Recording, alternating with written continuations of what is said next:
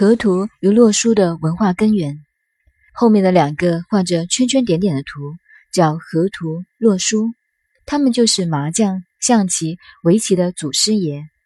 麻将与象棋、围棋虽属小道，却都与这两个图有关系。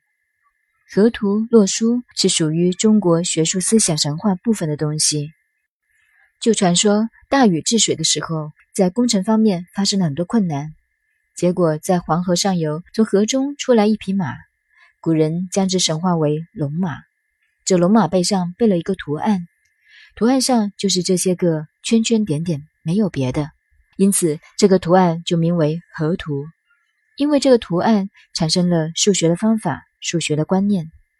但古代的神话和一般学说的说法两样，神话中说。大禹得到了这个河图，就能驱使鬼神把中国的水患治平了。稍后再落水出来一只乌龟，这个乌龟的背上有另一个由圈圈点点形成的图案，这个图案名叫洛书。这两种图案结合起来，就产生了中国数理的哲学和工程应用上的学说。这是我们传统的说法。后世一直到了唐宋以后。在学说上，一般学者都不同意这种说法，他们采取怀疑的态度。到了现代，更加反骨了，认为这两图毫无意义，可能是假托的神话。现代学者这种毫无意义的认定又有什么根据？亦说不出来，只是不相信这一套说法而已。依我们所了解的，中国文化大概在春秋战国时候是没有统一的。那时不但语言没有统一。文字没有统一，交通没有统一，经济没有统一，乃至各个地区的社会形态亦不统一。周朝的政府所谓的中央天子之治，分封诸侯，地方分治，并不统一。从秦汉以后统一的局面是另外一回事。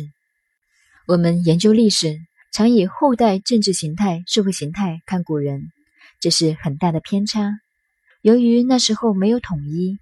从孔子所保留下来的四书五经的文化来看，唐虞以上的历史文字资料整理太难，所以有可靠文字为依据的时候，断自唐尧开始整理出了《尚书》。根据这些资料，就了解尧、舜、禹三代文化区域不同。那时在黄河上游的北部，更早时期的皇帝，如有名的涿鹿之战，就是在河北的北部。那时文化是在北方的，后来到了周朝的文化，差不多到了黄河以南。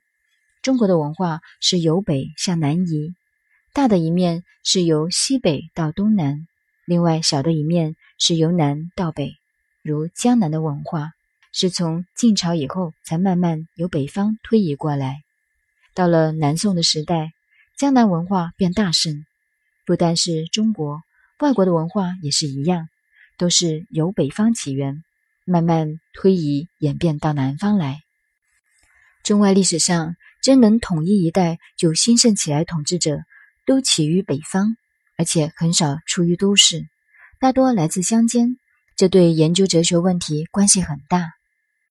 现在我们知道，中国文化最初是由黄河上游发展出来，显见河图、洛书这两个文化系统。